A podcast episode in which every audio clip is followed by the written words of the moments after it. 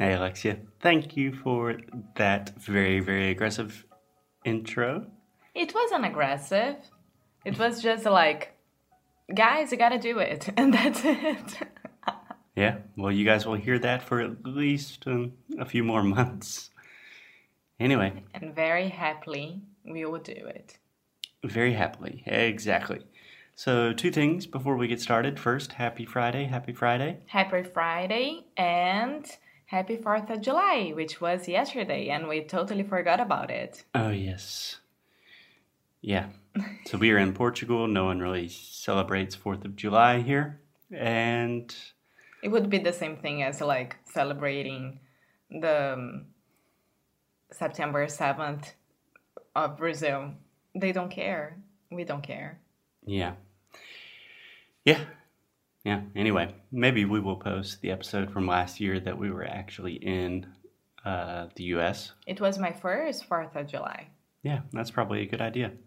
And on top of that, we are working from a new co working space in Portugal. And essentially, we are in the basement and we are under a store Yeah, we can see people walking up, up us, above us. above us. Um, yes, it looks slightly dangerous. So we don't know how this recording is going to sound, but let's just roll with it. Yeah, Okay. So, Alexia, the last four days we have been listening to you read. Occasionally, I am jumping in to give you some feedback. Can I ask you one thing? Um, for the last four days, we've been listening. You reading should be not not read, right? Okay, first of all, a mistake that I actually corrected you, either with the worksheets or during the episode. Listening to you. We always listen to things in English. Mm-hmm. Listening to you read. That's the way I would say it. We could also say listening to you reading. Both are correct. Okay. Perhaps grammatically, reading would be more favored by grammarians, but I am not a grammarian. I am an English speaker that likes to teach English the way I like to teach English. Okay. Okay, so first, Alexia, first impressions. How did you feel reading that article, knowing that thousands of people were going to listen to it? It was much better. sorry, excuse me. Um, it was much better than reading in front of actually actual people looking at me in church, Of course. and it was much better to read knowing that no one was looking at me besides you. and I didn't feel felt no, I didn't feel any pressure, any kind of pressure at all. Yeah. So that's a good tip. Number one, if you want to practice your pronunciation and just your English in general, reading, that kind of thing, improve and expand your vocabulary, a very good way to do that is to record yourself reading or speaking out loud. Yeah. Because you're in your room by yourself, no one's there, it's easy. Yeah. You agree? Yes, I do. Okay. Question number two How did you feel listening to yourself? Um, I hate it. I do. It's a thing that I need to work it out with myself, and only me and myself, myself and I, we can, Me, myself, and I. and we can, like deal with that. No one else can help me out with that. Um, but I had to listen because of your feedback. yeah. So I know that you listened to the episode where I gave you feedback. Did you listen to the other two? Uh, not the one from yesterday, but the one before yesterday. Yeah. Um, yeah, I did. I mean, to be honest, I think that I did a pretty good job comparing to like one year ago or two years ago. I think that I I am much better nowadays. Yeah, I would hope so. From two years ago. Um, and I feel more confident, even though I am pronouncing things not in a correct way. But confident confidence is everything when mm, you're Yeah. speaking a foreign language. So Absolutely.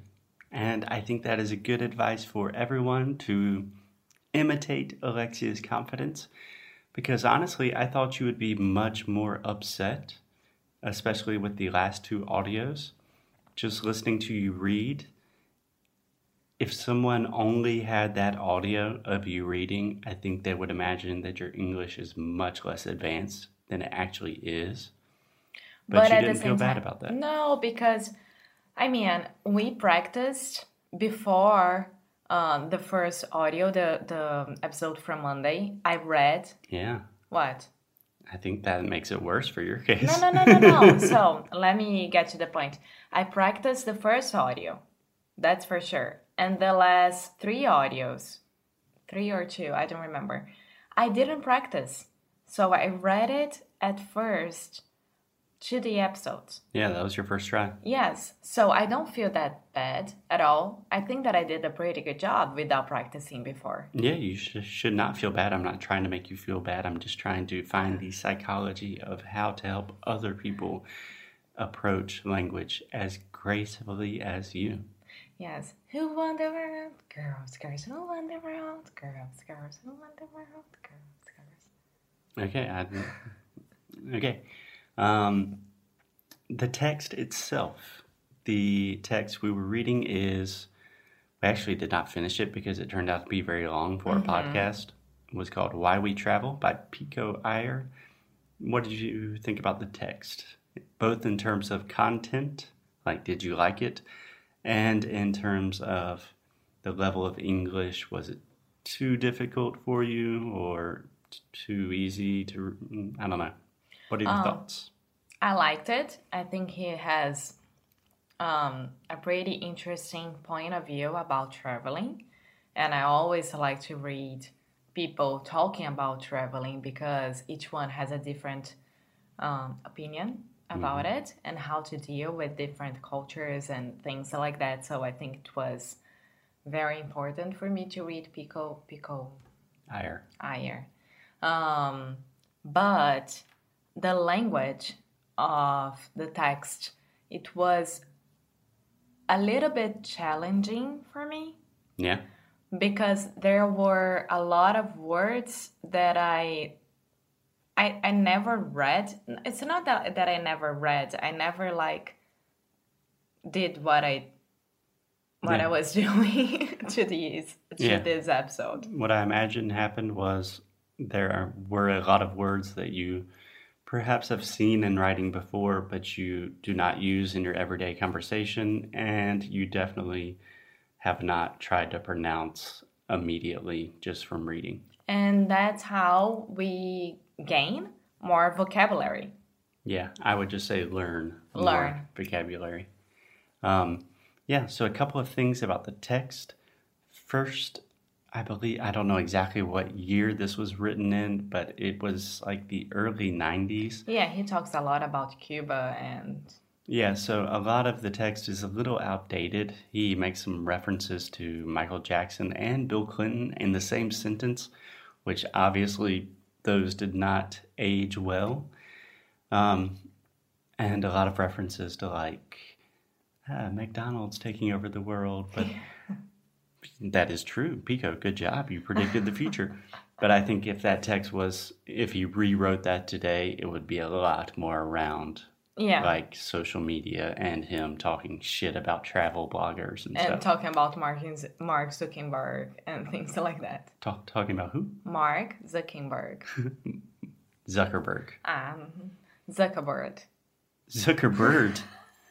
I'm, if you say Zuckerberg on air, I guarantee you Facebook will find a way to kick us off. But they already find a way, uh, found a way of.